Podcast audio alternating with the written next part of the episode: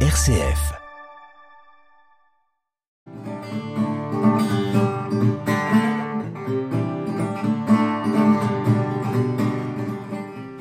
Alors vous avez quoi devant vous? C'est quoi l'instrument sur lequel vous travaillez actuellement?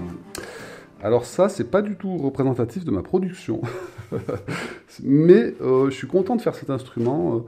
Euh, euh, c'est une mandole algérienne. C'est une mandole, cha- une mandole shahabi. Euh, c'est une première en fait. C'est un, client que j'ai depuis longtemps, que j'avais quand j'étais à Saint-Péret. euh, un monsieur d'un certain âge, d'origine algérienne, qui m'a fait régler plusieurs fois ses instruments. Et puis, et puis ben voilà, il y a quelques mois, il m'a dit je voudrais que tu me fasses une mandole. Ah bon, bon, d'accord. Alors ben, il a fallu un petit moment pour que je me dise bah, bah tiens pourquoi pas. À la limite, une mandole c'est un peu la forme d'un bouzouki. C'est aussi des instruments.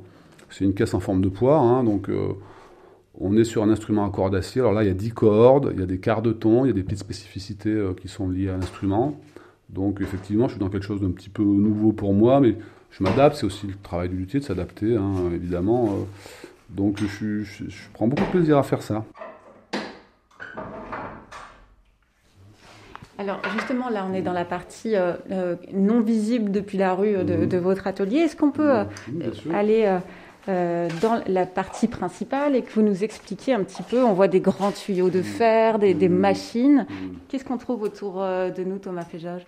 Donc là, il y a une, quand on rentre, il y a une première pièce qui est la, la- la grande pièce pour moi, qui est la pièce machine, on va dire. que C'est là où j'ai rassemblé les quelques machines que j'ai. J'ai pas beaucoup de. euh, mon outillage n'est pas trop mécanisé, j'en ai un peu quand même, mais on travaille quand même beaucoup à la main.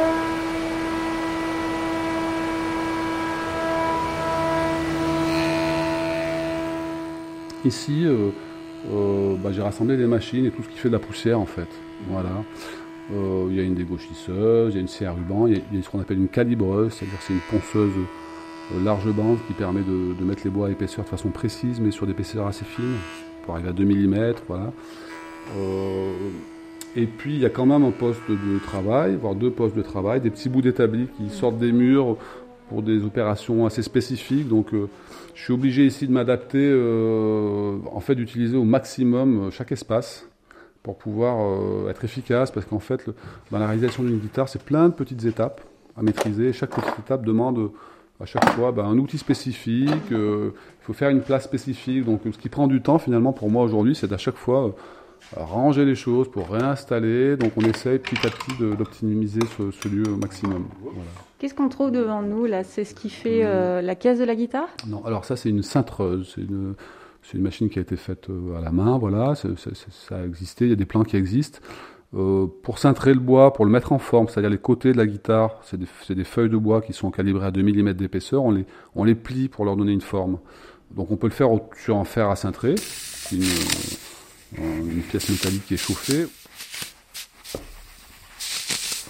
ou avec une cintreuse. Donc là, j'ai des demi-formes de guitare, en fait, avec une, une- une couverture chauffante qui monte très très vite en température. Et en prenant le bois entre deux plaques de métal, on arrive à le plier finalement très bien et très vite.